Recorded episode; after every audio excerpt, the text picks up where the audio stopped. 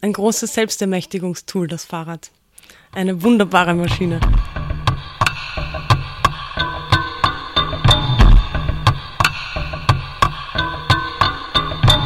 Hallo und willkommen bei Reich durch Radeln, dem Podcast der velophilen Erfolgsgeschichten.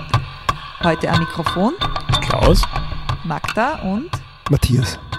Heute begrüßen wir aber auch unsere Zuhörerinnen und Zuhörer vom Freien Radio Salzkammergut, wo unsere Sendung ebenfalls zu hören ist. In dieser Episode haben Klaus und Isa passend zum Weltfrauentag mit einer radelnden Feministin gesprochen. Klaus, was macht Marianne? Marianne ähm, macht vor allem einen sehr guten, eine sehr gute Studiogästin. Sagst du jetzt wirklich auch schon Gästin, Klaus? Ja, bei, in dem Fall ist Gästin auf jeden Fall sehr zutreffend. Und außerdem zum Weltfrauentag kann man das schon mal machen. Okay, okay. Mhm. Und das Spannende ist einfach, dass die Marianne so viele Themen abdeckt, rund ums Rad und auch in einer gewissen Weise rund ums Frausein, dass wir einfach daraus eine perfekte Weltfrauentagsfolge machen konnten. Der Weltfrauentag ist ein guter Anlass, mal zu erklären, warum man in unseren letzten Folgen kaum Frauen gehört hat. Das Thema ist einfach, und ich glaube, das trifft nicht nur uns, dass es teilweise schwierig ist, ähm, Studiogästinnen zu finden, die gewisse Themen abdecken. Ja. Und sie sind einfach, das haben wir auch in der Folge durchaus diskutiert, warum da vielleicht, vielleicht mehr, mehr Männer da sind, die in Frage kommen, oder ob einfach vielleicht nur die Männer sichtbarer sind. Mhm. Und was macht die Marianne eigentlich so speziell? Die Marianne ist zum einen mal Fahrradmechanikerin, zum anderen unter vielen anderen Dingen noch ist sie ähm, macht sie Fahrrad-Yoga, sie bietet Fahrradworkshops an, ist eine weit gereiste Fahrradreisende, die mit dem Fahrrad durch die Wüste Netwet, Negev. Negev gefahren ist und hat einfach generell zum, zum Fahrrad und zur Fahrradszene sehr viel zu erzählen. Mhm. Dann würde ich sagen, hören wir mal rein. Und du na, sag nochmal das Wort Negev. Da habe ich, glaube ich, reingelacht. Ähm, Negev, Okay. Wüste Negev.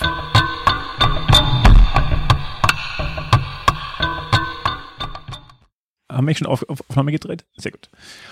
Wir finden uns ja ein, unter Anführungszeichen, zu, zu einem gewissen Teil zum Ehren äh, des Weltfrauentags, der am 8. März stattfindet und wollten auch ein bisschen über Frauen und Frauen und Fahrrad und dergleichen sprechen und deswegen haben wir die Marianne eingeladen. Genau, und jetzt alle, put your hands up in the air, put your hands up in the air. Genau, Marianne und ich haben die Hände in der Höhe, der Klaus nicht, er hat es nicht verstanden. Klaus, du bist auch Feminist, Hände in die Höhe. So, Ich weiß also, nicht genau, was ich, wofür ich mich damit eintrage. Er streikt noch immer. was? Also heute haben wir Männerstreik am Weltfrauentag.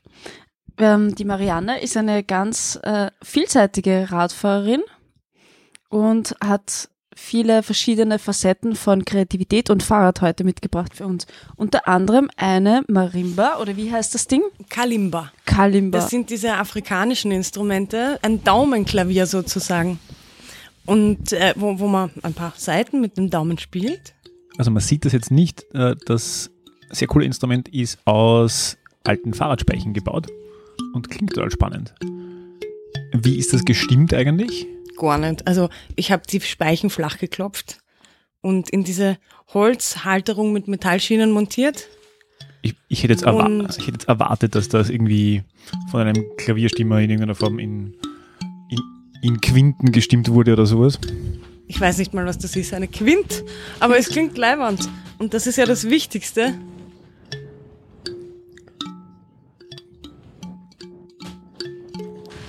Man kann es schon nochmal nachstimmen und immer wieder anders stimmen, aber im Prinzip kann man die Speichen hin und her bewegen, so wie es einem taugt.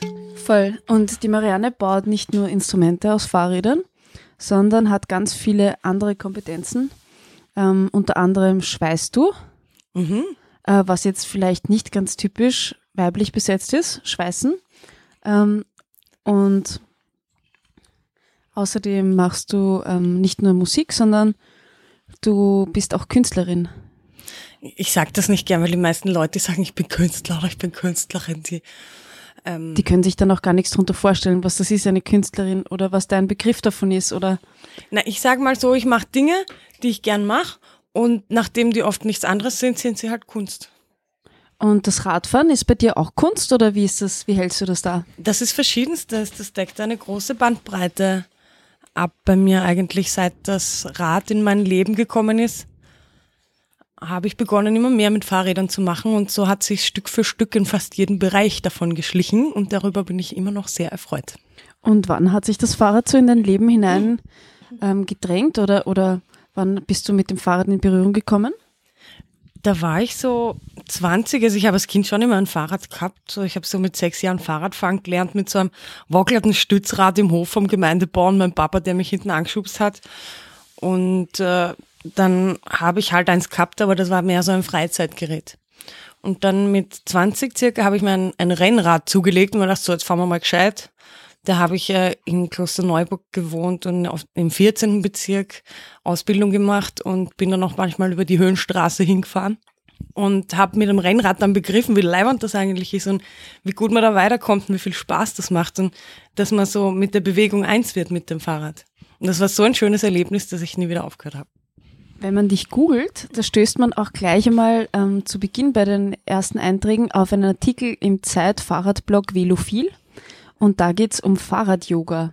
Oh ja, wunderschön. Das bist äh, du, deine Person, du bist sozusagen äh, die Institution Fahrrad-Yoga, hast das eine Zeit lang abgedeckt in Österreich, hast da Kurse gegeben und jetzt die Frage Fahrrad-Yoga, was ist das? Was kann man sich darunter vorstellen? Das fragen mich viele und ich fasse es immer so zusammen.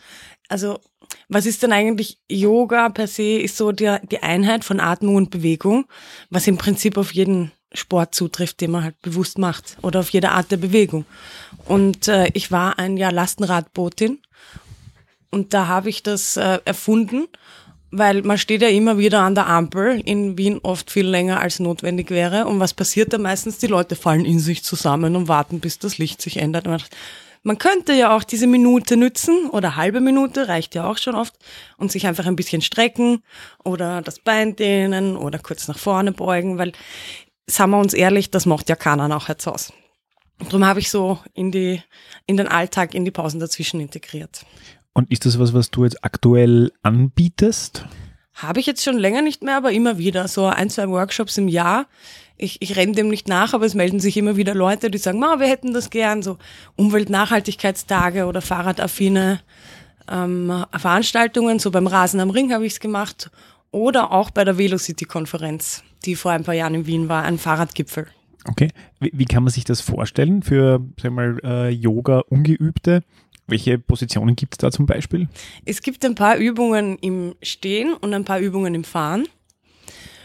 Und ähm, die funktionieren, im Prinzip sind halt Dehn- und Streckübungen, die aus dem Yoga ausgeborgt sind, nur mit und am Fahrrad. Das heißt, ich stehe vor dem Fahrrad und beuge mich nach vor und halte das Fahrrad aber im Gleichgewicht und strecke meinen Rücken durch, so die Tischhaltung, wo der Rücken gerade ist. Oder ähm, halte das Fahrrad mit der einen Hand die Bremse fest und ziehe meinen, mein Bein nach hinten, dann wird die Vorderseite vom Oberschenkel gedehnt und kann man auch variieren und äh, trainiert auch das Gleichgewichtsempfinden, was zum Fahrradfahren auch sehr förderlich ist. Was ich da aber gesehen habe in dem Magazin, was du uns mitgebracht hast und auch in dem Artikel, sind so äh, richtig klassische Yoga-Stellungen wie zum Beispiel der Berg oder ähm, der, herabschauende Hund. Der Genau. Klassiker. Und das schaut dann wirklich skurril aus, weil man sieht da jetzt so diesen abgeknickten, also sozusagen beim Rumpf, äh, beim Becken abgeknickten Körper. Die Beine stehen halbwegs gestreckt auf dem Sitz, also auf dem Sattel. Und der ganze Rumpf beugt sich nach unten, durchgestreckte Arme, Kopf in Verlängerung vom Rücken. Die Hände sind auf dem Lenkergriff, auf den Lenkergriffen. Und so ähm, fährst du dann bei niedrigem oder auch schnellem Tempo. Und das ist dann sozusagen äh, schon eine ziemliche Herausforderung, oder? Ja, man braucht eine freie Fläche, damit man lang gerade rollen kann, um die Geschwindigkeit zu halten. Du fährst mal an. In dieser Position stehe ich am Sattel, weil das ist mein Rennrad und hat keinen Gepäckträger. Wenn du einen Gepäckträger hast, der stabil genug ist, ist der Gepäckträger optimal. Und während du rollst und vorne auf den Lenker festhältst und das Gleichgewicht findest, gibst du ein Bein nach dem anderen auf deinen Gepäckträger und dann streckst du den Hintern in die Höhe, dass du quasi ein verkehrtes Dreieck bist mit dem Hintern als höchsten Punkt. Gab es da schon Unfälle? Mir noch nicht bekannt. Und hat dich mal ein Polizist aufgehalten am Ring, wenn du so herumgefahren bist? Oder, oder wie geht da sozusagen die? Am Ring geht's nicht. Auf der Critical Mass habe ich schon mal geschafft, kurz. Cool. Wenn genug Platz ist. Aber am Ringradweg mit Kurven, na. Also einen Workshop habe ich mal gegeben auf einem Festival. Das war auf einer alten Flugzeuglandebahn. Das war perfekt. Ah, dafür. das klingt gut, ja. Mhm. Und kriegst du dann auch Feedback? Also wenn Leute sowas sehen, ich kann mir vorstellen, das ist schon ziemlich exotisch und äh, manche würden da nie drauf kommen, so was sagen da die Leute, wenn das irgendwer sieht, der vorbeifährt? Hm, Das kriege ich gar nicht so mit, weil ich ja selber fahre, was die Leute, die zusehen, sagen. Das Feedback, das ich mitbekomme, sind die Leute, die teilnehmen und die sagen, dass sie nie gedacht hätten, dass sie das schaffen, dass es ein Erfolgserlebnis ist und dass sie die Zeit nach dem Workshop viel lieber und sicherer Fahrrad fahren, weil sie so ein gutes Gefühl haben und eins geworden sind mit dem Fahrrad und das ganz in Kontrolle haben. Sehr cool. Ja, da gehört auch sicher ziemlich viel äh, Körperbeherrschung dazu. Aber in deinem Fall ist das irgendwie auch naheliegend, dass du die hast, weil du bist äh, auch super sportlich und auch ähm, sozusagen handwerklich sehr, sehr geschickt. Ähm, da eben das Beispiel, du kannst schweißen und hast eben auch dieses Instrument selbst gebaut. Ähm, wie kommt es eigentlich dazu, dass du jetzt auch als Frau solche vielleicht auch ungewöhnlichen handwerklichen Skills hast? Es hat mich interessiert. Und wie ich das erste Mal geschweißt habe, das war in, in Graz in der Fahrradküche. Das war die erste in Österreich, die eröffnet wurde. Und wir, da habe ich damals dort gewohnt und mich beim Fahrradbotendienst beworben. Das ist jetzt absichtlich nicht gegendert, weil die machen das nicht. Und ähm, die haben mich zwar nicht genommen, aber dann hat mich von denen wer angerufen und gesagt, ähm, hallo, wir machen eine Fahrradküche und da ist ein Tallbike-Workshop und ich so, eine, eine Fahrrad was und ein, ein wie bitte, egal, ich komme und habe mal vorbeigeschaut und diese Leute haben ähm, geschweißt, nämlich ein Fahrrad auf das andere, quasi ein doppelt so hohes Rad, kein Hochrad, sondern zwei aufeinander, also ein Tallbike, ein Hochfahrrad und ich mir dachte, Leibwand, so eins brauche ich auch und habe zu schweißen begonnen. Die Schweißnähte, die ersten mein, meines Lebens, schauen aus wie ein Graus, aber halten bis heute. Ist ein wunderschönes Fahrrad geworden. Es ist eine Kombination aus Babyblau und Mädchenrosa, darum habe ich es Pampers genannt, falls noch wer diese Windeln kennt. Das waren Ja. circa die gleichen Farben. Lustig. Und bin in Graz dann zur Tallbike-Fahrerin geworden. Cool. Und aber das mit dem Schweißen, das, ich meine, ich habe jetzt noch nie geschweißt, habe zwar schon andere Sachen ausprobiert, aber ich stelle mir vor, da braucht man schon irgendwie Anleitung. Oder hast du es einfach so selbst ausprobiert? Oder wie war das bei dir? Na, ich habe bei dem Workshop halt zum ersten Mal geschweißt und mir das ein bisschen angeeignet und dann einfach weiter probiert und dort immer wieder gefragt. Da war ich die einzige Frau und ich habe auch bis heute, ich gebe ja mittlerweile immer wieder Schweißkurse äh, für Frauen und einige Zeit für Frauen, Lesben, Intertrans und später dann auch gemischt, weil ich nicht an Trennung glaube. Und ähm, ich habe selber nie von einer Frau gelernt sondern immer nur von Männern und das wollte ich weitergeben. Ich wollte anderen Frauen die Möglichkeit geben, ähm, das auch mal äh, so zu lernen. Das ist ein bisschen niederschwelliger oder hat man andere Hemmschwellen, weil die meisten Frauen ja nicht mit Werkzeug sozialisiert sind. Ich auch nicht. Hast du irgendeine Theorie da, grundlegend, war- warum das bei Frauen so unüblich ist und warum vielleicht Frauen da so viel weiter weg sind davon, das zu können, als Männer teilweise? Ja, da bin ich mehr so Judith Butler, für die, die ähm, sich mit feministischer Theorie ein bisschen auskennen, die sagt, also ist alles ansozialisiert zusammengefasst. Je nachdem, was du, was dass du als Kind gelernt hast, je früher du das lernst, das kannst du dein Leben lang behalten und das fällt dir dann auch leichter anzuwenden. Und mein Vater ist zwar auch äh, Werklehrer im Gymnasium gewesen und hatte bei mir trotzdem nie, also er hat mir das Werkzeug nicht der Hand, die, aus der Hand genommen, aber in die Hand gedrückt hat es mir auch nicht, weil ich keinen Pimmel habe. Voll. Ich, ich habe auch eine, das finde ich ganz interessant, weil ich habe auch so- eine äh, Theorie, also ich teile einerseits deine Theorie und ähm, bei meinem Papa ist es auch so, der hat auch so eine Holzwerkstatt gehabt und ist eben gelernter Tischler. Und bei mir war es auch ganz ähnlich. Also es war schon so, dass ich öfter irgendwas machen wollte und so und das ging auch immer und er hat mir auch Sachen gezeigt. Und mein Interesse war da zum Beispiel auch schon ganz früh groß. Und ich habe dann in der Schule mich entschieden, statt Textil im Werken eben technisches Werken zu besuchen. Ich weiß noch, wir waren da die erste Klasse, wo das überhaupt erlaubt war, dass man als Mädchen überhaupt technisches Werken besuchen darf. Und bei mir ist das halt auch bis heute geblieben, dass ich natürlich gerne ähm, ja was bastle oder irgendwas baue und so. Und ich kenne das auch so von meinen Eltern. Also meine Mama, die hat auch immer alles selbst gemacht. Also es war nicht so, mein Papa hat einerseits gekocht und Wäsche gewaschen und sauber gemacht. Das hat ihm, glaube ich, auch die Mama antrainiert und Umgekehrt hat die Mama aber genauso gut äh, Möbel gebaut, Boden verlegt und äh, das Haus sozusagen mit meinem Papa gemeinsam gebaut. cool. Also das ist schon was, was man sozusagen, glaube ich, auch ein bisschen mitbekommt. Aber ich, wenn ich da kurz die männliche Perspektive reinbringen darf, ich glaube, es gibt genauso auf der anderen Seite wieder diese Dinge, die man als, als Bursche nicht gezeigt bekommt. Also ich habe mit meiner Freundin regelmäßig die Diskussion, warum mir diese, diese und jene Dinge beim Kochen nie gezeigt wurden. Das ist vielleicht auch also die andere Seite, Das dass Sachen gibt, die dann Männern nicht gezeigt werden. Und welche Sachen sind das, die man dir zum Beispiel nicht gezeigt hat? Oder Naja, das, das Thema Kochen war jetzt in dem Sinn nichts, was, weil es ist vielleicht auch, weiß nicht, ich habe jetzt nur eine, einen großen Bruder, aber weiß nicht, wenn wir eine Schwester gehabt hätten oder ich eine Schwester gehabt hätte, ob das da anders gewesen wäre, aber zumindest meine, meine Mama hat halt jetzt nicht groß kochen gelehrt. Und ich kann mir gut vorstellen, dass es zu einem gewissen Teil dran gelegen ist, weil ich ja ein Bub bin oder war.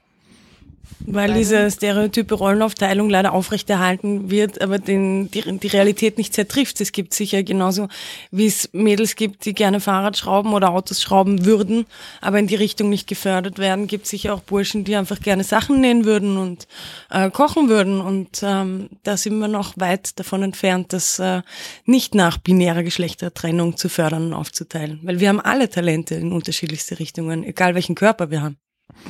Aber vielleicht schauen wir nochmal kurz wieder in Richtung Thema Fahrrad. Du bist sehr, sehr stark unterwegs in dem Fahrradkontext.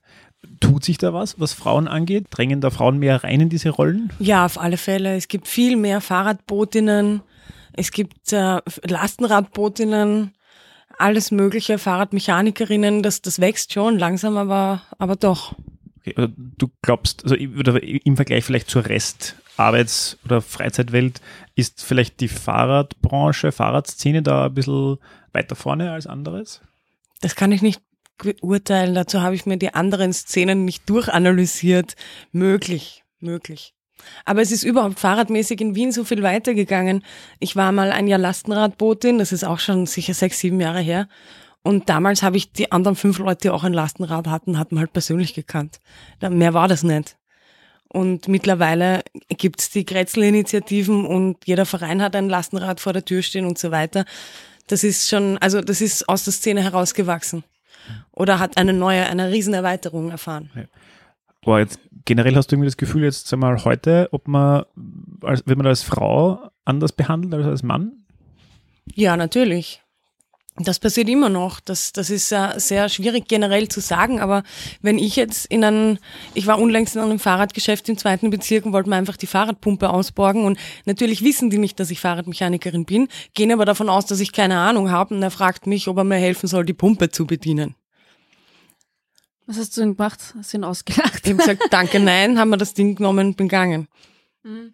Na gut, ja, ja, weil der, weil wahrscheinlich der, der Prozentsatz von Leuten oder von Frauen, die sich vielleicht wirklich nicht so gut, oder? Glaubst du, dass es so ist? Ist das, Naja, äh, das ist ist das ja- Das evidenzbasiert? gilt ja oder? nur dann, wenn er die Männer nicht fragt. Und auf das habe ich geschaut. Ich bin dann noch kurz stehen geblieben und habe gewartet, ob er die Männer auch fragt, ob er ihnen helfen Mhm. soll, weil Fragt sonst müsste ich es ja nicht persönlich nehmen Mhm. oder nicht auf genderspezifische Ursachen zurückführen. Ähm, kann mich aber nicht mehr genau erinnern. Ich glaube, es ist dann ein Mann da gekommen und hat die Pumpe aber gleich von mir übernommen.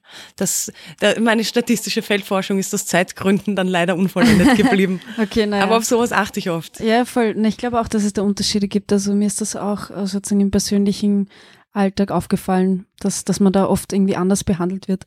Habe ich als Fahrradmechanikerin auch erlebt. Und das sind nicht nur Männer, das sind auch Frauen, die ihr Fahrrad bei mir im Check haben und ich erkläre ihnen, was gemacht gehört oder was warum nicht funktioniert. Und die sagen, aha, aha, äh, okay, nehmen ihr Fahrrad und fragen das Gleiche den männlichen Kollegen neben mir noch einmal. Mhm. Das machen Männer wie Frauen. Du bist sehr aktive Radfahrerin, schätze ich jetzt einmal, oder? Mhm. Und ich unterstelle jetzt mal vermutlich am Fahrrad auch sehr fit, wahrscheinlich. Hoffe ich. Ähm, wie, wie, wie reagieren da Männer, wenn du die irgendwie abhängst? So würde er auch hier und da vorkommen. Weiß ich nicht, sehe ich nicht, da bin ich schon weg. Gute Antwort. Ja, das mit dem Frau, Mann, ähm, du hast jetzt aber auch LGBT angesprochen vorher. Kannst du vielleicht für Hörerinnen, die sich da gar nicht so auskennen, das mal irgendwie aus deiner Sicht erklären, worum es da geht? Also die Schweißkurse, die ich angeboten habe, habe ich zuerst für Frauen Sternchen angeschrieben und dieses Stern impliziert für alle Menschen, die sich als Frau definieren, egal ob der Körper biologisch ähm, Frau zugewiesen wird. Und äh, FLIT steht für Frauen, Lesben, Inter, Trans-Personen. Und beinhaltet, also quasi alle, die sich mit einem dieser Begriffe identifizieren, sind dazu eingeladen. Und ich habe dann eine Erweiterung gemacht, wo ich äh, alle Geschlechter eingeladen habe. Da habe ich aber dann schon reingeschrieben, ähm, dass es der, der, der Follow-up von diesem pro-feministischen Workshop ist, um auch ein bisschen Männer durchzusieben. Und dann, dann war ein Mann da und der war auch der Einzige, der Glitzernagellack getragen hat. Hat alles gut funktioniert.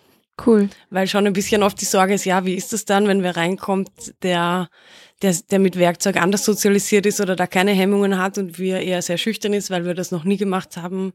Oder umgekehrte Situation wäre, stelle vor, du bist ein Mann und du willst nähen lernen und du bist zum ersten Mal im Nähkurs und da sind nur Frauen, die das schon ewig machen. Ja, genau. Man ist dann eingeschüchtert vom eigenen Level her, dass man sozusagen selber, Genau. dass man sich gar nicht traut, weil man Angst hat, blöd angeschaut zu werden, irgendwas Genau, und diese kann und so. Hemmschwelle, ich wollte jetzt einen, einen Schutzraum anbieten, wo man auch blöde Fragen sich fragen traut und wo man nichts falsch machen kann. Darf ich eine provokante Frage stellen? Her damit. Ähm, jetzt eine, eine Theorie, wenn man sagt, ähm, es ist ja blöd, dass es diese Unterschiede gibt, dass Frauen und Männer und ähm, auch die anderen Gruppen aus Wintertrans und LGBT, die du vorher genannt hast, äh, da anders vielleicht umgehen mit Themen. In dem Moment, wo man die Unterscheidung macht und man sagt, ich mache jetzt einen eigenen Workshop für die eine Gruppe, verstärkt man dann nicht eigentlich diese ähm, unterschiedlichen Wahrnehmungen noch? Jetzt nur ein, ein Gedanke, der mir jetzt gerade gekommen ist. Die Wahrnehmungen der geschlechtsspezifischen Unterschiede oder welche meinst du genau? In dem Moment, äh, ja, ich, ich, ich glaube ja, weil im Prinzip in dem Moment, wo ich, wo ich sage, ich mache jetzt spezifische Kurse für spezifische Gruppen, verstärke ich ja eigentlich die Unterschiede in einer gewissen Weise, oder? Ja, und das ist aber auch ein bisschen ein, ein Schutzraumkonzept. In dem Moment, warum brauche ich noch ein Frauenklo, weil das nicht funktioniert? Zum Beispiel bin oft sehr froh über das Frauenklo, weil das der letzte Ort ist, wo man auch sicher ist, weil wir außen, rundherum, etwas, was man in der Blase oft vergisst, ein Patriarchat haben. Das herrscht im wahrsten Sinne des Wortes. Und solange es das gibt, finde ich legitim, Schutzräume aufzumachen und auch sehr notwendig und wichtig. Ja, in einer idealen Gesellschaft ist das sozusagen gar nicht notwendig. Ich verstehe da voll deine Herangehensweise, aber der gleiche Gedanke ist mir auch gekommen, indem man zum Beispiel explizit Männer eben dann nicht einlädt. Eben in dieser ist es natürlich auch nicht äh, eine in dem Sinne sozusagen eine Gleichberechtigung, aber ich glaube, dass da ist man halt sozusagen in diesem ähm, mit dem Feminismus-Thema ähm, sind wir da jetzt mittendrin angekommen eigentlich, weil ja Feminismus heute noch immer genauso notwendig ist wie eben zum Beispiel vor 100 Jahren. Also wir haben, ja, das ist ja sozusagen eine Art Special für den Weltfrauentag und gleichzeitig ist im Februar ähm, 2019 jetzt auch 100 Jahre Frauenwahlrecht. Und und es ist ja nach wie vor so, dass einige äh, Forderungen von dieser ganzen Frauenbewegung noch immer nicht umgesetzt sind, wie zum Beispiel das, das Equal Pay Prinzip, also einfach, dass man gleich für gleiche Arbeit gleichen Lohn bekommt. Und da sieht man schon, dass halt Feminismus auf verschiedenen Ebenen notwendig ist, um eben wirklich so eine Gleich, Gleichheit oder nicht Gleichheit, aber Gleichberechtigung der Geschlechter halt herbeizuführen. Oder wie siehst du das, Klaus, eigentlich? Ich glaube, es ist ein sehr komplexes Thema grundsätzlich. Es, gibt auch unterschiedlich gute Bezahlung für, für gleiche Arbeit äh, im gleichen Geschlecht. Das ist jetzt, ähm, will das Thema nicht kleinreden, aber es, es gibt genauso. Es ist jetzt, äh, wenn ich zwei Männer in den gleichen Job setze, bekommen sie ja potenziell auch unterschiedlich bezahlt. Also die, ich glaube, dieses Thema ist hochkomplex zum Betrachten. Aber ich, ich sehe das Thema und ich, ich glaube jetzt, ich sehe jetzt als Mann den Punkt, dass halt rein biologisch halt die Frauen die sind, die die Kinder kriegen und dementsprechend zumeist länger vom Job wegbleiben. Und ich glaube, es wäre sehr wichtig, dass ähm, Männer sagen, ich, ich bleib gleich lang zu Hause wie meine Frau. Das würde ein bisschen Wettbewerbsgleichheit schaffen. Eine Vermutung, wobei ich, eigentlich bin ja nicht ich Gast hier, ähm, ist, dass halt, glaube ich, Männer weniger bescheiden sind als Frauen, was ihnen hilft. Auch in der Sozialisierung. Weiß nicht genau, wie, wie, wie siehst du das? Im Sinne von bescheiden meinst du mehr Selbstbewusstsein haben oder du meinst jetzt nicht materiell bescheiden oder finanziell bescheiden? Ähm, ich meine mehr Selbstbewusstsein. Mehr Im, Im Selbstbewusstsein. Positiven und Negativen, glaube ich, dass, dass, dass Männer damit eher gesegnet sind. Ich mache Gänsefüßchen. Und gesegnet wodurch? Durch die Erziehung und das soziale Umfeld. Das Und da sind wir wieder da, wo wir bei dem vorher Punkt waren. Eigentlich. Wie siehst du das, Marianne? Ja, ich stimme dir zu. Durch die Sozialisierung, durchs Umfeld, also in einem patriarchalen System aufzuwachsen, ist man als Mann natürlich in der privilegiertesten Rolle, die es da gibt. Als weißer Mann mit EU-Pass bist du sowieso der oberprivilegierteste der Welt, momentan, was sich hoffentlich auch bald mal ändert. Aber im Prinzip geht es um Teilung. Das ist der einzige Weg, Frieden zu machen, damit diese Grenzen langsam verschwinden und dann nicht mehr so kategorisiert werden, diese Kategorien nicht nötig sind, weil sie sind ja nur Konstrukte im Kopf, die uns helfen zu unterscheiden oder ein bisschen ähm, uns voneinander abzuheben. Und das müssen wir, glaube ich, erst lernen, das nicht mehr zu brauchen. Und woran glaubst du, liegt das? Also wenn du jetzt auch sagst, ähm, in der Erziehung, was passiert da genau oder wodurch wird da das Selbstbewusstsein bei Männern gestärkt und bei Frauen eben nicht? Und was bedeutet für dich vielleicht auch Patriarchat? Das Selbstbewusstsein bei Frauen wird schon auch gestärkt, aber das betrifft halt dann Dinge wie Nagellack. Oder Kartoffelschälen, mhm. wo ich mir dann denke, oh weia, das ist keine, äh, keine, keine gleiche Chancen für alle. Das ist das, was es bräuchte das nicht aufgrund des biologischen Geschlechts, wobei es ja diese Debatte, die wir hier führen, auch sehr binär ist. Es gibt ja noch viel mehr als nur Mann und Frau. Einige Prozent der Menschheit, die über die langsam angefangen wird zu reden. Und äh, von diesem binären Weltbild wegzukommen, wird ein bisschen dauern, aber Leute, die das durchschaut haben, müssen das äh, tun. Aber ich, ich glaube, dass, dass bei den, was man den Kindern vorlebt, einfach bei den Burschen generell vorgelebt wird, ähm, du bist stark und du, du ähm, also das, das was bei, bei Burschen als positiv gilt, ist irgendwie der, der Abenteuer sein, sein und irgendwas riskieren und sich irgendwas erforschen. Und beim Mädchen wäre mein Verständnis sehr oft, dass man ihnen äh, vorgibt, dass sie brav sind, wenn sie möglichst nicht auffallen und möglichst schüchtern und ja. möglichst äh, bescheiden sein sollen. Aber es kostet alles seinen Preis, so wie die Mädchen dann nicht wild sein dürfen oder darauf konditioniert sind, sich nicht toll zu fühlen, wenn sie das rauslassen, sind haben die Männer, und die beneide ich nicht darum, die als Männer aufgezogen wurden, ja auch gelernt, du darfst nicht weinen. Und ich bin genau. sehr glücklich, dass ich mich das traue. Mhm. Weil ich es gelernt habe als das Kind, dass ich das mit durfte, den Gefühlen gar nicht. Dass so ich meine gut. Gefühle nicht schlucken und verstecken mhm. muss. Es kostet alles seinen Preis.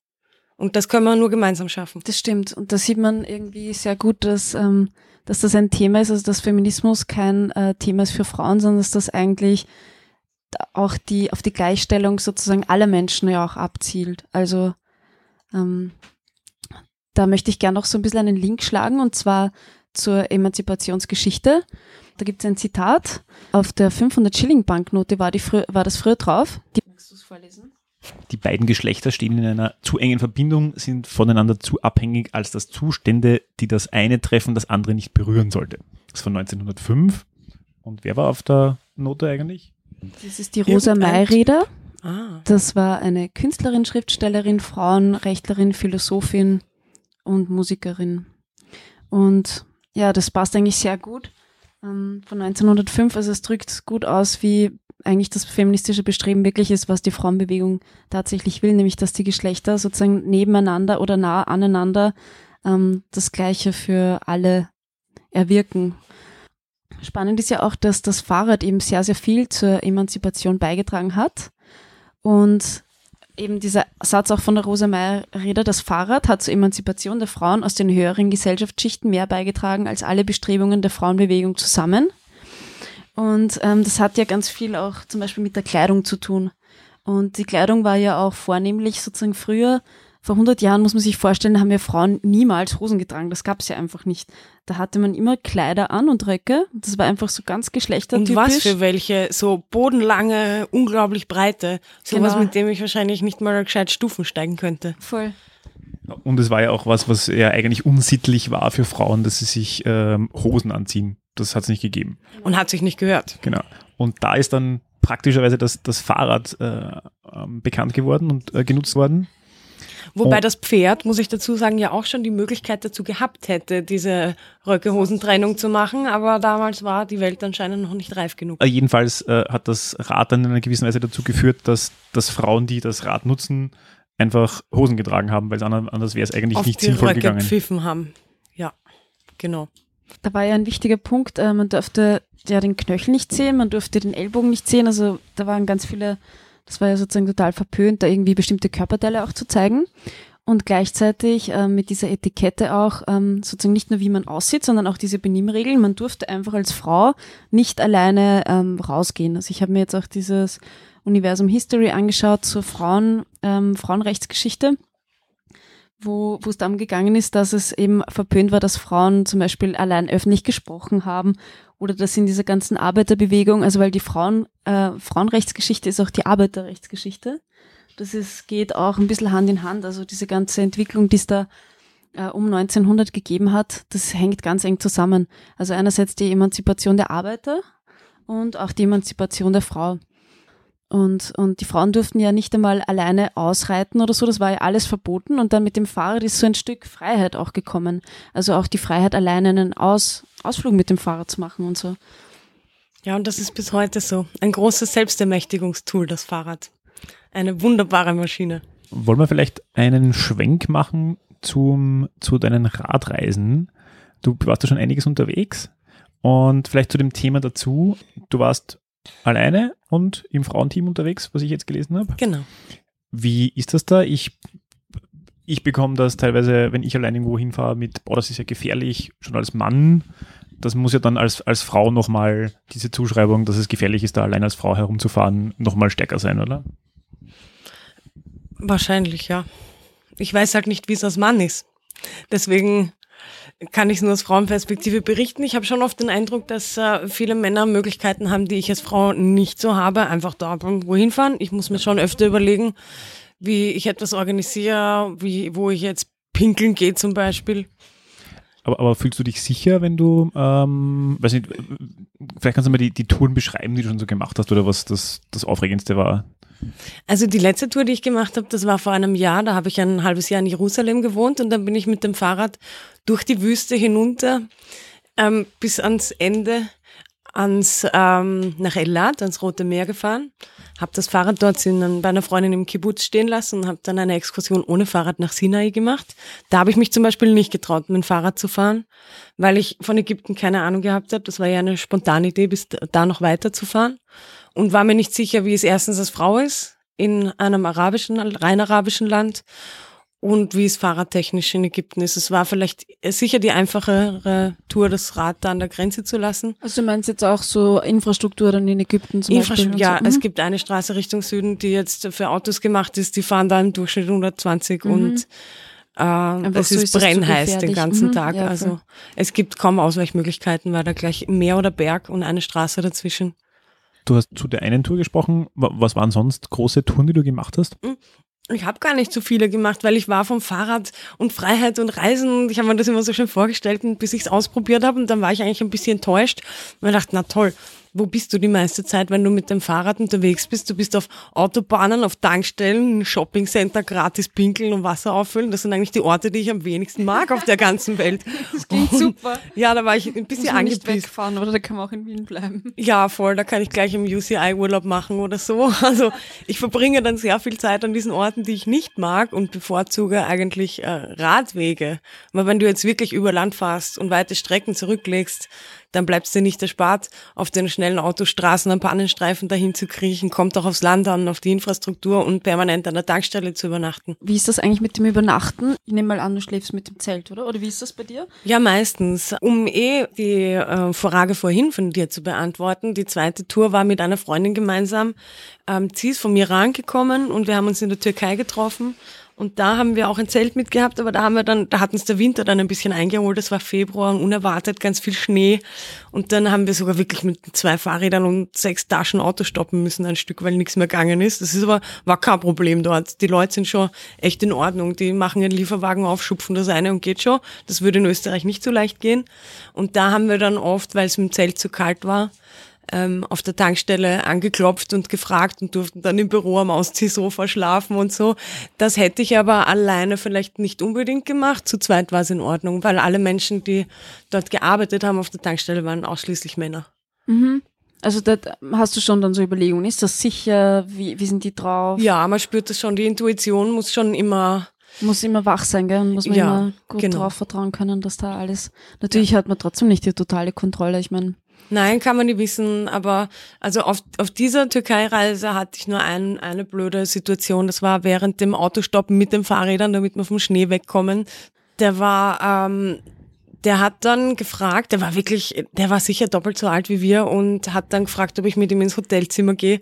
Und äh, haben wir gedacht, okay, solange nur fragt von mir aus, aber nicht, dass der jetzt, ich meine, Äh, ich war echt froh, dass ich da nicht allein war im Auto. Mhm. Meine Freundin neben mir hat geschlafen und ich habe sie dann eh, das ist immer so toll, wenn man wo ist, wo niemand ähm, Deutsch spricht, eine Geheimsprache, habe sie dann erzählt. Er links von mir, sie rechts neben mir, ich ja. Und dann haben wir gesagt, okay, steig mal schnell aus, so irgendwie. Mhm, damit das nicht, reicht dann, damit ja. es nicht eskaliert. Mhm. Das war die einzig blöde Situation. Und du vertraust auch von, von allen anderen, sozusagen von diesen ganz vielseitigen ähm, Herausforderungen, vertraust du voll in dich selber, dass du so eine Reise einfach handeln kannst, oder? Das ist auch ein Erfahrungswert, den du einfach gemacht Naja, hast. es bleibt mir auch nichts anderes über, weil ich will die Reise machen und ich will nicht zu Hause bleiben wegen dem Patriarchat. Das gebe ich mir auch nicht. Deswegen hat man auch irgendwo keine Wahl und habe mir auch schon mal das Pfefferspray einge- eingesteckt, aber habe ich nie braucht. Aber das allein so ein Backup zu haben, ist okay. Oder man spürt das eh bei Typen, jetzt auch beim Autostoppen, wenn die schon ein bisschen so touchy oder Dings daherkommen, dann hast du eh gleich das Gefühl, na, wer weiß, und dann, dann lasst halt dein Auto aus und fast bin ich. Kurz, ähm, die Frau, mit der du da unterwegs warst, die hat ja sozusagen eine Weltreise gemacht, oder? Ja, Und zwar die Bärbel, alleine. eine wunderbare, die, die, die schlage ich jetzt hiermit vor für eine se weitere Sendung bei euch. Die Ja, hat auch viele gut. tolle Sachen zu erzählen. Ich habe übrigens gesehen auf der, auf eurer Podcast-Liste, dass ich die erste Frau bin, die hier eingeladen ist. Stimmt das? Oder vielleicht habe ich nicht alle? Nicht die erste, na, die ganz erste Folge war auch eine Frau, aber ich habe schon ganz früh sozusagen ähm, äh, versucht, dich ja auch, ähm, also sozusagen einen Termin zu finden mit dir. Das hat ja jetzt Gott sei Dank geklappt zum Weltfrauentag, das passt ja auch total super. Und was uns nämlich auch aufgefallen ist, das wolltest du eigentlich auch so gerne einbringen. Ja, dass es wir grundsätzlich ähm, schauen, dass wir möglichst viele Frauen da hereinbringen.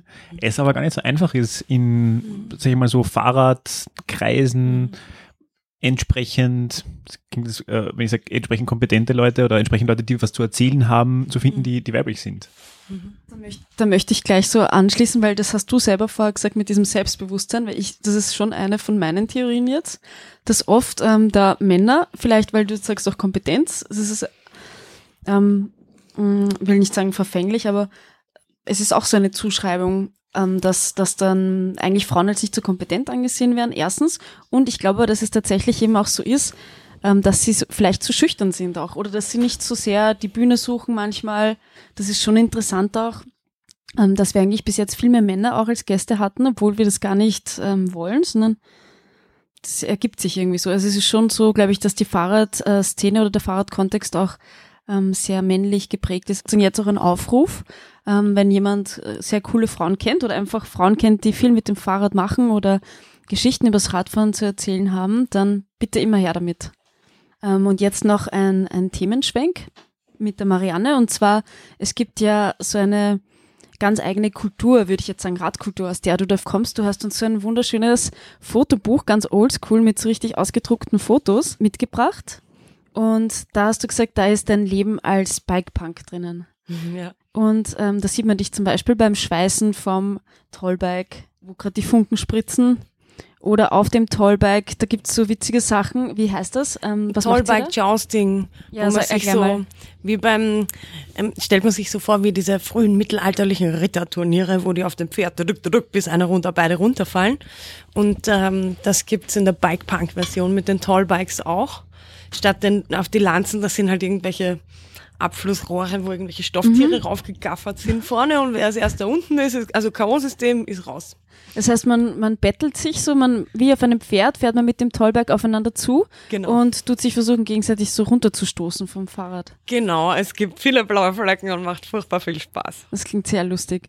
Und dann gibt's auch noch was ganz Ulkiges, ähm, ähm, abgesehen von, ich sehe jetzt gerade auch ein Foto mit Verletzungen am, am Rücken. Das gehört auch dazu. Das gehört auch dazu, ist aber alles wieder verheilt. Oder auch Fotos von äh, Naked Ride CMs, wo lauter Nackerte am Fahrrad sitzen. Nein, das ist keine Frau. Den kenne ich auch, der da gerade am Foto zu sehen ist. Ähm, es gibt ähm, so ein Altbaukriterium, das haben wir auch rausgefunden.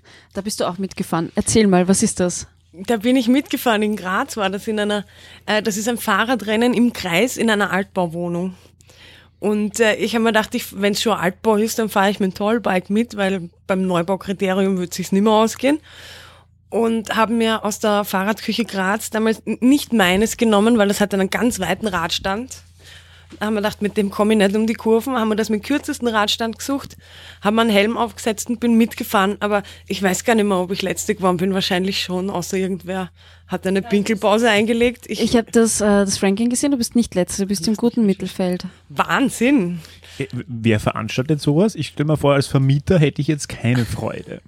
Nein, die Gruppe, die das gemacht hat, die haben halt immer WGs gesucht. Und ich glaube, die haben das nicht dem Vermieter gesagt. Na, auf keinen Fall, auf keinen Fall. Cool. Ja, ziemlich. Da haben wir auch übrigens, ähm, sind wir dann drauf gekommen, dass das ja natürlich nur im Altbau geht, ein Kriterium, weil in einem Neubau hast du ja keine, hast du ja nicht so einen Grundriss, dass du so ein, was ist so Salonprinzip, ja, dass du im Kreis überhaupt fahren kannst. Also total witzig. Mm, Was würdest du so sagen, rückblickend, ist das Verrückteste, was du mit dem Fahrrad erlebt hast, Marianne? Boah, das Verrückteste, das kommt hoffentlich noch. Wir haben schon viele verrückte Sachen gemacht.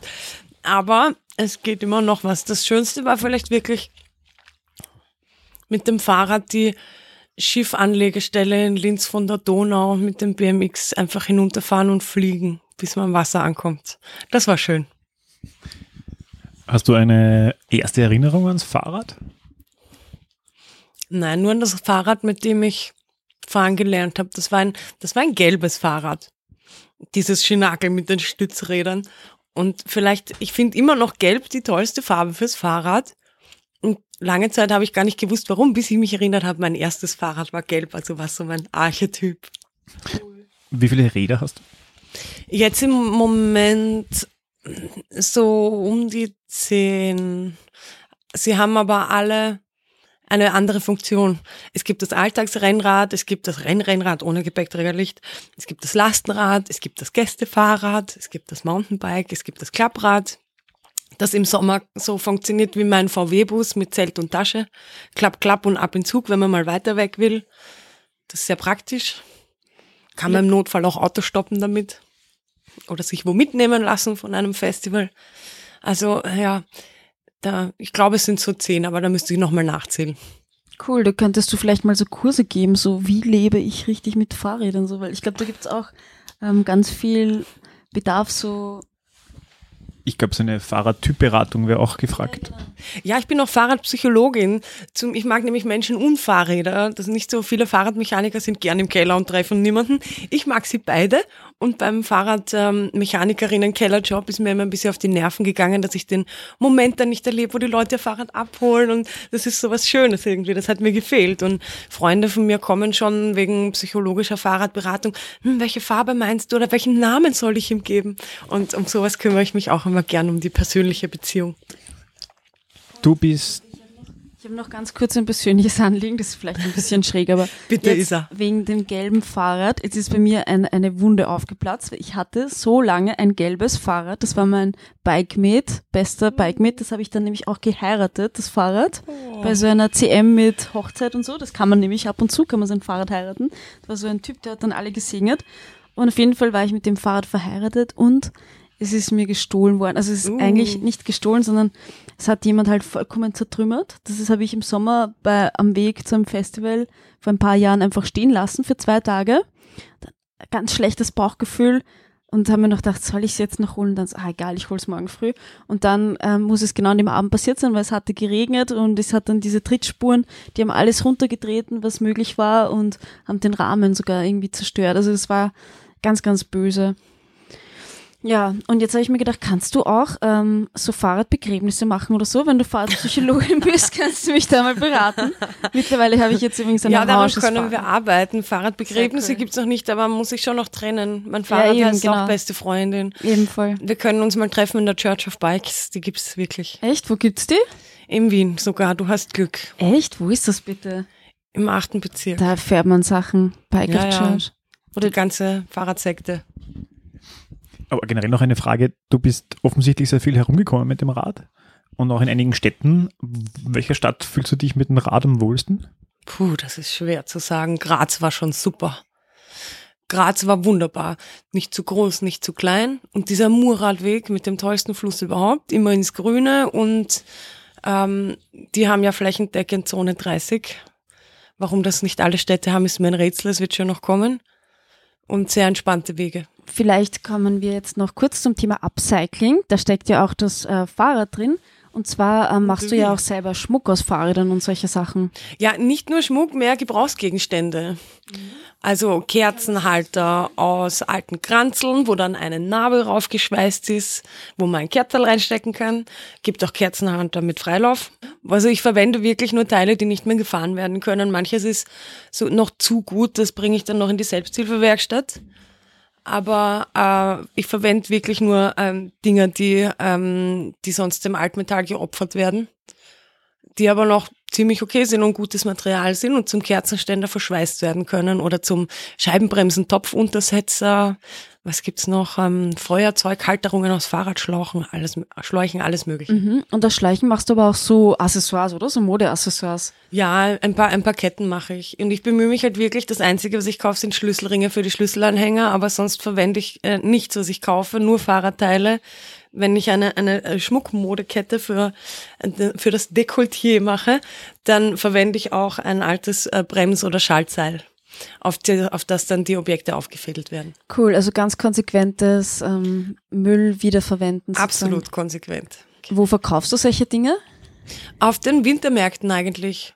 Auf, auf so Wochenendmärkten, zum Beispiel auf der Kunstuni oder es gibt immer wieder welche, wo kreative Leute zusammenkommen, die auf den nicht nicht so verhipsterten. Und wie findet man dich da? Hast du da eine Homepage oder? Nein, habe ich noch nicht. Habe ich mir, ähm, ähm, na, ich bin dann vor Ort. Man findet mich in Wien auf den, auf den Märkten, die nur am Wochenende sind. Aber das Internet ist total im Kommen, würde ich empfehlen, für wenn man dich sucht. Ja, aber ich glaube, ich habe das absichtlich nicht. Ich habe auch keine Visitenkarte. Das hat auch ein Freund von mir mal gesagt, der auch am Weihnachtsmarkt verkauft, auch kreative Sachen macht. Die Leute wollen nichts kaufen, die nehmen sich das Kartel mit und fertig. Und ähm, ich habe das früher mal gehabt, ein Kartel, und ich habe es eingestellt, weil dann rufen sie dich alle an oder schreiben dir, haben Sie das auch in lila? Und ein, einen Gürtel aus Fahrradmantel? Nein, habe ich nicht. Also das merke ich mir nicht. Ich habe, was da ist und das gibt's. Und dann nächstes Jahr wieder. Ja, aber du wirst ja jetzt mit dem Podcast berühmt, noch berühmter. Ich fühle mich eh schon so berühmt, weil die Isa mich so gut recherchiert hat. Vielleicht eine, eine globale Frage noch zum, zum Thema, ähm, was du alles machst mit dem Thema Fahrrad. Darf ich jetzt irgendwie ganz schnöde fragen, womit du da dein Geld verdienst? Äh, Wir haben nämlich einige Leute im Podcast, die in irgendeiner Form ein, eine Art Geschäftsmodell mit ihrem, mit ihrem Fahrrad haben in einer verschiedenen Art und Weise. Und ich glaube, es wäre vielleicht interessant, ob, ob man davon leben kann oder wie, oder womit verdienst du eigentlich dein Geld? Mit, mit verschiedenen Sachen. Ich setze nicht gern alles auf eine Karte. Was so meine Lohnarbeitserfahrung gebracht hat, ist, alles, was ich mehr mache als 20, 30, 30 Stunden die Woche, kann ich nach einem Monat nicht mehr sehen. Ich brauche die Abwechslung. Drum habe ich es auch gern, dass die Märkte immer nur im Dezember oder so um die Weihnachtszeit sind und den Rest des Jahres habe ich mal ein bisschen Pause, dann die Vorbereitungszeit, die eh lang ist und dann verkaufe ich es und dass sich das ein bisschen abwechselt. Ich gebe die Workshops, biete ich an, manchmal ist das Schweißen, manchmal ist das Basic Fahrrad reparieren oder ab und zu werde ich auch in Schulen eingeladen, so wie äh, eine Freundin von mir, die Lehrerin ist, sich vor ein paar Tagen gemeldet hat, ähm, möchtest du mit den Kindern Patschen picken? Und ich gesagt, ja, sehr gerne. Und äh, was sich so ergibt und was zusammenkommt. Und ich gebe auch sonst Upcycling-Kurse auf Festivals oder für Schulen oder ähm, Jugendgruppen immer wieder. Und im Kunstkontext, was, äh, was ist sozusagen dein vielleicht auch künstlerisches Werk Ähm, in Bezug auf Fahrrad, generell?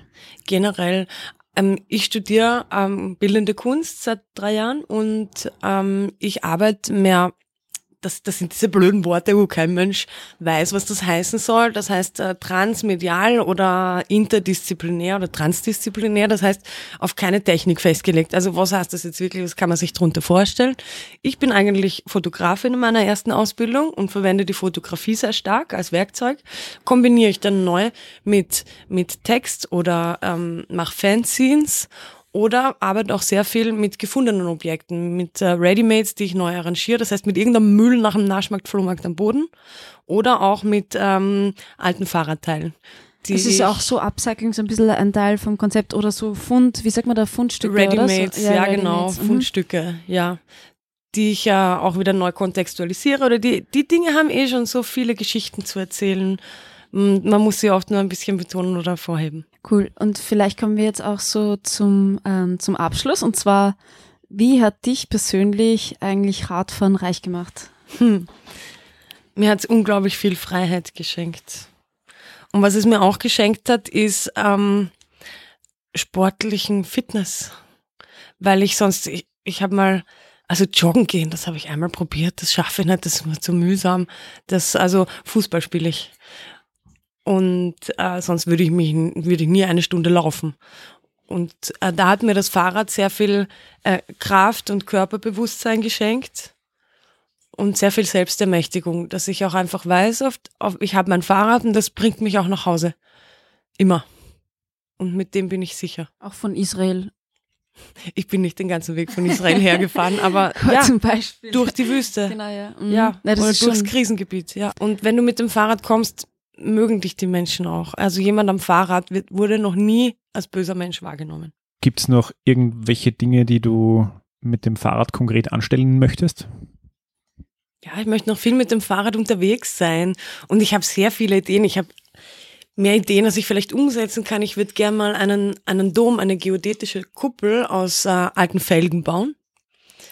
Da brauche ich aber noch einen Ort dazu. Das ist gar nicht so einfach, so ein Ding zu errichten, weil das möchte man ja nicht dann so schnell wieder umparken. Ähm, da da habe ich schon wen, der mir ähm, das Ganze berechnen hilft, damit das wirklich eine schöne gleichmäßige Kuppel wird. Das möchte ich bauen und sonst habe ich auch noch einige Fahrradinterventionen, die ich gerne umsetzen würde. Zum Beispiel verstehe ich nicht, warum die Critical Mass, wenn sie an diesen Zählstellen vorbeifährt, immer rechts und nicht links davon fahrt. Und die möchte ich auch mal umleiten, weil es ist ja schade, wenn ein paar hundert Menschen, die da dreimal vorbeifahren, nicht gezählt werden. Ich arbeite an einer Zählstellentour. Okay. Ähm, Gibt es jetzt noch irgendwas, was du typischerweise anderen Frauen mitgeben möchtest in Bezug aufs Radfahren?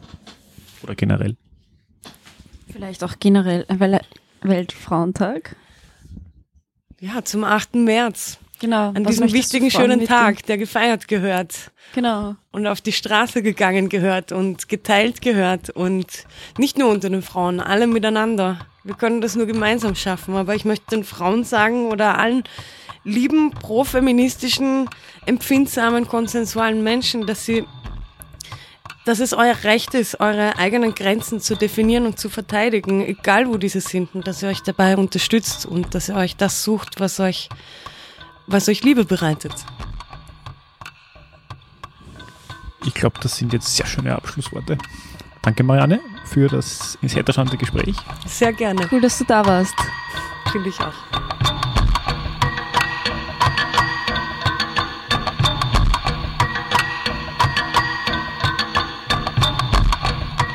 Das war die neue Folge von Reich durch Radeln. Schön, dass ihr mit dabei wart. Wir produzieren unseren Podcast auf ehrenamtlicher Basis in Kooperation mit der Argus und dem österreichischen Fahrradmagazin Drahtesel. Dieser Podcast ist kostenlos. Eure Anerkennung ist unser Lohn. Wenn euch die Episode gefallen hat, shared und liked uns. Am meisten freuen wir uns über eine Bewertung auf eurer Podcast-Plattform. Ihr findet uns bei Spotify, iTunes, Google Podcast und allen gängigen Android-Anbietern und auf www.drahtesel.or.at. Auf der Homepage findet ihr alle Infos zu den einzelnen Sendungen samt ergänzender Links. Der geile Radsong, den ihr immer hört, stammt vom Musiker MC Broco. Wir freuen uns über euer Feedback. Gibt es Gäste, die euch besonders interessieren, bestimmte Themen? Seid ihr vielleicht selbst sogar durch das Radfahren zu Reichtum gelangt und wollt mit uns darüber sprechen? Schickt uns eine E-Mail an reichdurchradeln.posteo.de. Baba und bis zum nächsten Plausch.